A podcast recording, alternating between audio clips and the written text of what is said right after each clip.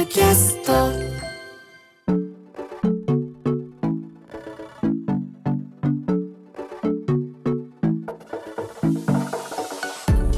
明日へのエール。続いてはエールセレクション。今日は香川県高松市にある本屋さん。本屋ルヌガンガの店主中村祐介さんのおすすめの一冊をご紹介します。タイトルは岩田さん。岩田悟はこんなことを話していた。2017年に株式会社ほぼ日から出版された岩田さん。岩田悟はこんなことを話していた。岩田さんとは任天堂の元社長岩田悟さんのことです。天才プログラマーとして数々の傑作ゲームを生み出し任天堂の社長に就任してからは任天堂 d s や Wii といった革新的なゲーム機をプロデュースした岩田さん。その岩田さんは2015年まだ55歳の若さで亡くなりました。岩田さんは生前自分を主役にしてメディアでほとんど語ることのない人でした。でも親友の糸井重里さんが主催するウェブサイトほぼ日刊糸井新聞の記事には快く登場してクリエイティブに対する思いや経営理念などたくさんのことを語っています。本書はその岩田さんの言葉を複数の記事から救い取り愛と敬意を持ってまとめたものです。ではこの一冊を選んでくださった本屋ルヌガンガの店主中村祐介さんのおすすめポイントをご紹介しましょう。上杉さんお願いします。はい。おすすめポイントその1人が喜んでくれる仕事を追求した岩田さんの哲学がぎゅっと詰まった一冊。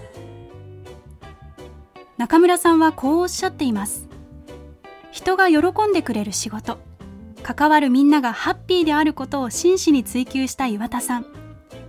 そんな彼の姿は私たちは何を目指してどういうふうに働いていくべきかの指針を与えてくれます。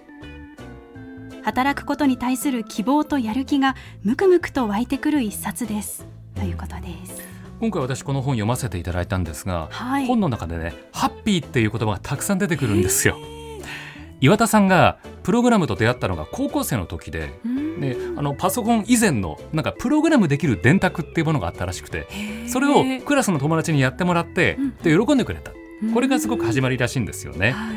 褒めてくれて喜んでくれる人が近くにいたということがなんかずっとつながってくるのかな、それが社長になった時にもうん。ちゃんとユーザーをハッピーにさせるで従業員もハッピーにさせるっていうこの人の理念が貫かれているような気がしますね。なんかこの中村さんのねコメントだけでも岩田さんのお人柄がね伝わってきますよね。ねであとこの本を読むと仕事へのモチベーションとか意識が変わりそうだなと思いました。では中村さんの続いてのおすすめポイントです。おすすめポイントその2これからの時代のリーダーシップのあり方が学べる。時代の変化とともに求められるリーダーのあり方も変わってきているように思います。そんな時岩田さんの人間味あふれる人に寄り添ったリーダーシップは多くのことを私たちに教えてくれます。世知辛いビジネスの世界にいても忘れたくない大切なことが彼の言葉には詰まっています。ということで。す。あの岩田さんはね任天堂の前にいた春研究所という会社の社長時代にはい。半年に1回全社員と面談をされていたらしいんですよ。えー？そこで半年に一回結構な頻度ですねあの多分80人とか90人とかの社員がいたらしいんですすけど。